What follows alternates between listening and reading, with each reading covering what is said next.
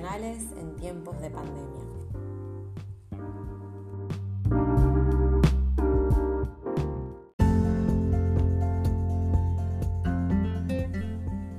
Hola a todos, mi nombre es Lucrecia Deicas y les hablo desde Rosario, mi ciudad natal. Soy estudiante de tercer año de la licenciatura de Trabajo Social de la Universidad Nacional de Rosario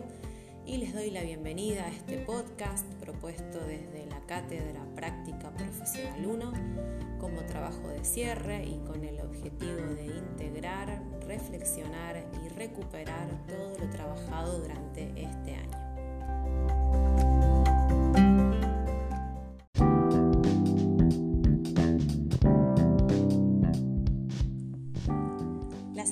Pandemia que estamos atravesando desde marzo de este 2020 ha modificado completamente nuestras vidas, afectándonos en todo sentido, como personas, como trabajadores, en nuestras relaciones interpersonales y sin dudas también en nuestro rol de estudiantes. Las formas de relacionarnos han cambiado, han mutado y el ir a la facultad, la presencialidad, el intercambio cara a cara con docentes y compañeros, los cafés en el bar, las charlas en los pasillos de la facultad, fueron reemplazados por una nueva modalidad virtual. A pesar de todas las dificultades que esto conllevó, Considero que juntos, docentes y estudiantes, hemos dado lo mejor para que el proceso de enseñanza-aprendizaje bajo este nuevo formato sea lo más enriquecedor posible. Esperaba con mucho entusiasmo poder realizar por fin este año las prácticas profesionales en una institución Lamentablemente, dada la coyuntura de pandemia por COVID-19, no fue posible asistir a los centros de prácticas. A pesar de esto, es bueno poder mirar el vaso medio lleno y ver todo lo que esta materia nos aportó como estudiantes y futuros trabajadores sociales en cuanto a contenidos teóricos, al aprendizaje de la instrumentalidad, a las reflexiones acerca de la intervención profesional, de la ética, entendiendo además que la práctica profesional no consiste solamente en ir a los centros de prácticas, sino que también abarca todas estas cuestiones, ya que, como venimos debatiendo desde principio de año, no hay teoría sin práctica y no hay práctica sin teoría.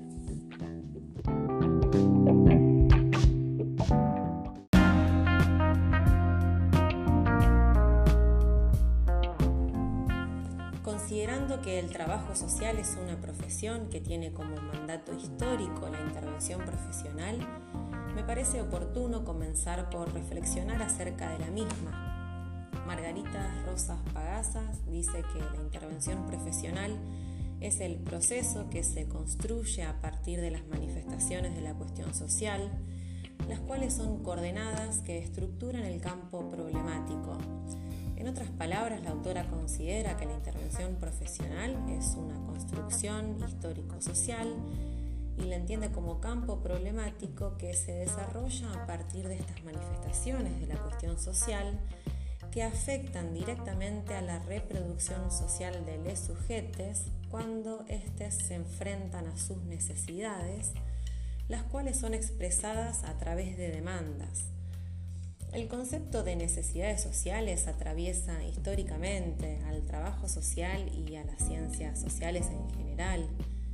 Y al respecto de las mismas, Rosas Pagasa sostiene que no se reducen a la crisis de la materialidad, sino también a las marcas más significativas de la degradación de la condición humana. La autora entiende la cuestión social a partir del conflicto entre capital y trabajo, y habla de manifestaciones de la cuestión social contemporánea, refiriéndose a cómo dicha contradicción se agudizó a partir de la centralidad que adquirió el mercado en el marco del modelo neoliberal. Vulnerabilidad, empobrecimiento, fragmentación, desocupación, identidades fragmentadas, son algunas de las manifestaciones de la cuestión social contemporánea que alteran las condiciones de vida de la población y que acarrean procesos de desafiliación que impactan en la frustración, la desesperanza y la desintegración social. Estoy de acuerdo con la autora en que estas últimas dimensiones deberían ser incorporadas por los trabajadores sociales en tanto coordenadas que no corresponden a la esfera material de subsistencia de los sujetos, pero que son fundamentales para la construcción del campo problemático.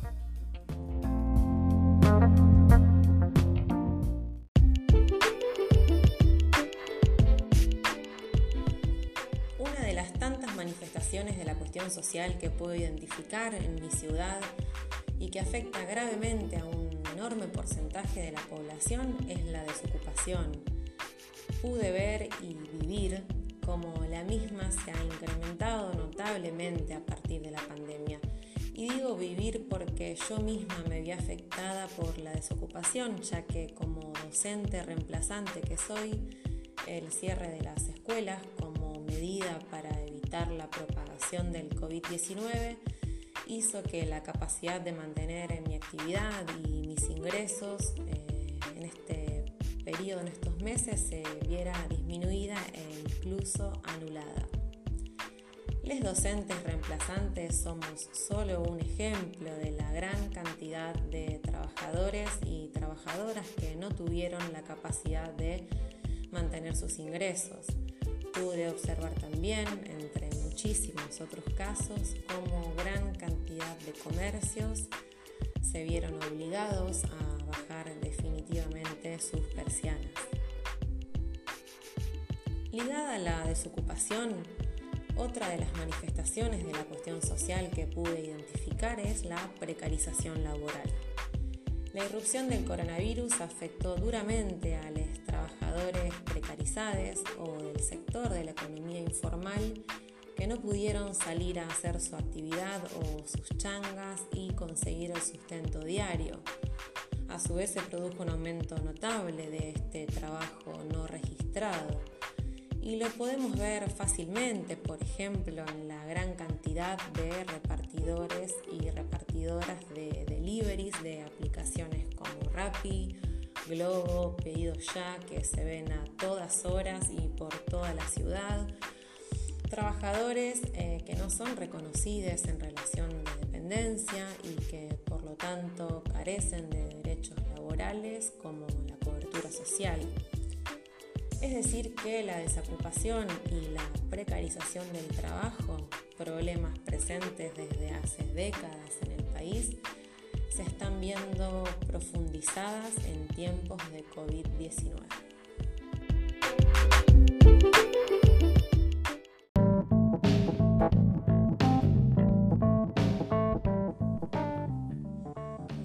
Pensar en el trabajo social y entendiéndolo como una profesión vinculada a su carácter interventivo, cabe preguntarnos ahora acerca del cómo de nuestra intervención, problematizando el quehacer de nuestra profesión. En este sentido, no podemos dejar de señalar a la instrumentalidad como aspecto del proceso de intervención profesional, remarcando el interés no solo en formarnos como profesionales técnicos especializados,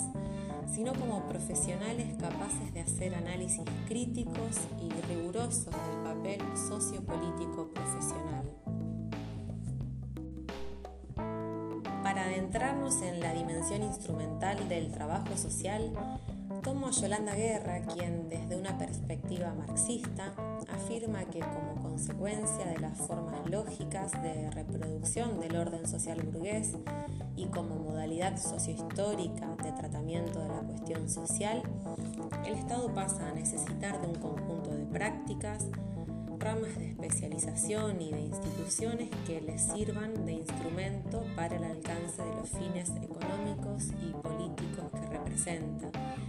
en este sentido, entiende al trabajo social como expresión del orden burgués. Nuestra profesión surgiría entonces en la división social y técnica del trabajo, destinada a dar respuesta a la cuestión social, en el marco de políticas sociales,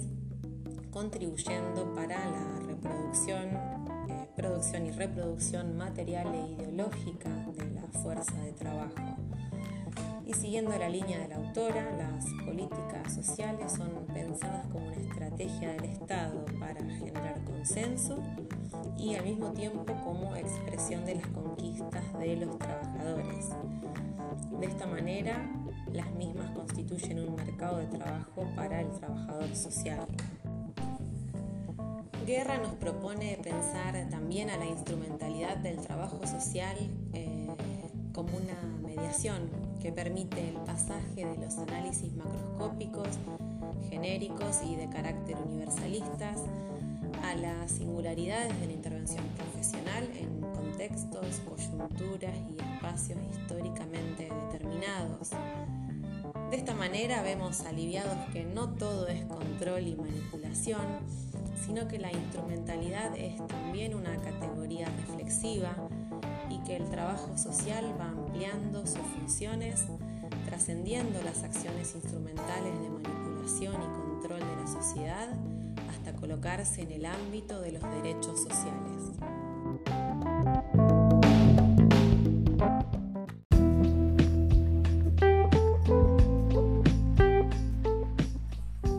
Dentro de la dimensión instrumental de la profesión, Guadalupe Ávila señala la diferenciación entre técnicas e instrumentos. Las primeras son los procedimientos intangibles como la observación o la visita domiciliaria, mientras que los segundos son aquellos intangibles como el diario de campo o los expedientes, entre otros. A lo largo del año utilicé la encuesta, el mapa, el sondeo y principalmente la observación definida por Ávila como mirar minuciosamente y con detenimiento alguna situación, persona o contexto para obtener conocimiento sobre su comportamiento y características. Y aprendí gracias a esta materia la importancia que tiene la observación para poder desnaturalizar las situaciones que se nos presentan. Utilicé además técnicas propuestas por María Pilar Fuentes como el registro, las notas de campo y el cuaderno de campo.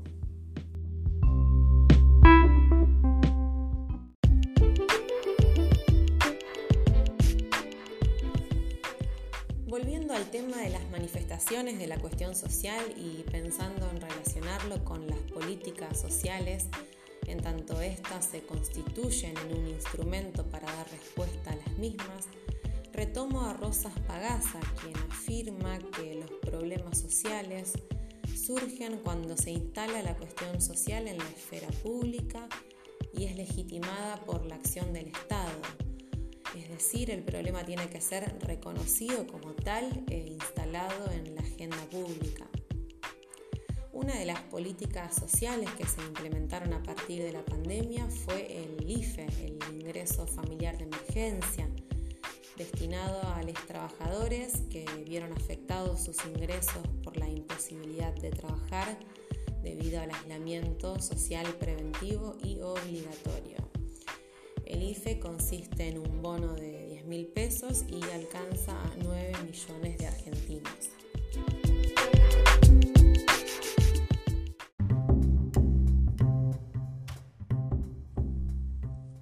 Los ejes propuestos para esta ponencia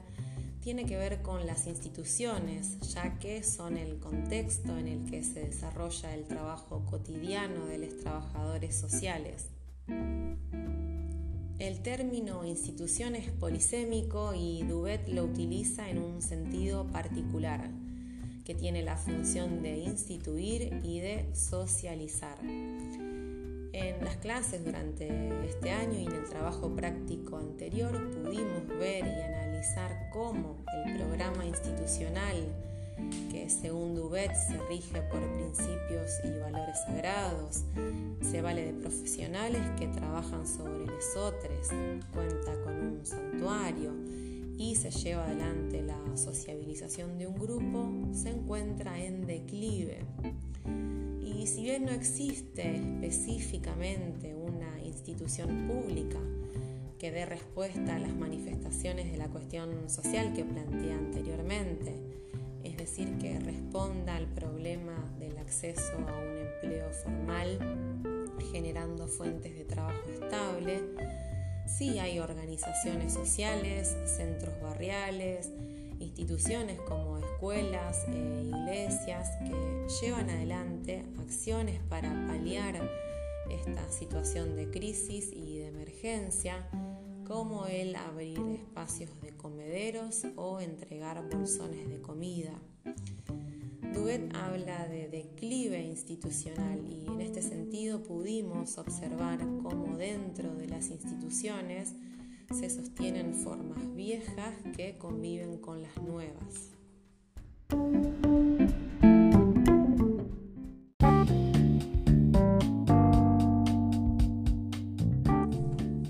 Para ir concluyendo, me gustaría detenerme brevemente en algo que me pareció sumamente interesante de abordar este año, como lo es el tema de la ética. Partiendo de que no hay intervenciones neutrales, vimos que es necesario entenderla a la manera de Saul Kars, no como algo estático, sino como reflexión. La misma debe ser interrogativa, evitando hacer de ella un dogma. Este autor nos invita así a develar los aspectos ideológicos de toda intervención. Y en esto de pensar en la no neutralidad, quisiera también traer a Susana Casaniga, que trata el tema de la responsabilidad profesional, entendiendo que mediante las intervenciones profesionales estamos ingiriendo sobre la vida de otras personas. El profesional debe tomar decisiones argumentadas y no fundadas en lo que considera bueno o malo, y esto es una responsabilidad que no puede ser soslayada. El haber reflexionado sobre estos temas en esta instancia de nuestra formación me permitió ser consciente de que la intervención profesional tiene siempre un marco que es ético, político e ideológico. Y considero que como estudiantes y futuros trabajadores sociales es crucial reconocer los discursos de justificación de las desigualdades impuestos desde el neoliberalismo y apoyadas en una reflexión crítica que nos permita hacer una vigilancia de nuestro accionar, no perder nunca de vista el horizonte de los derechos sociales, buscando fortalecer las estructuras democráticas y los derechos colectivos.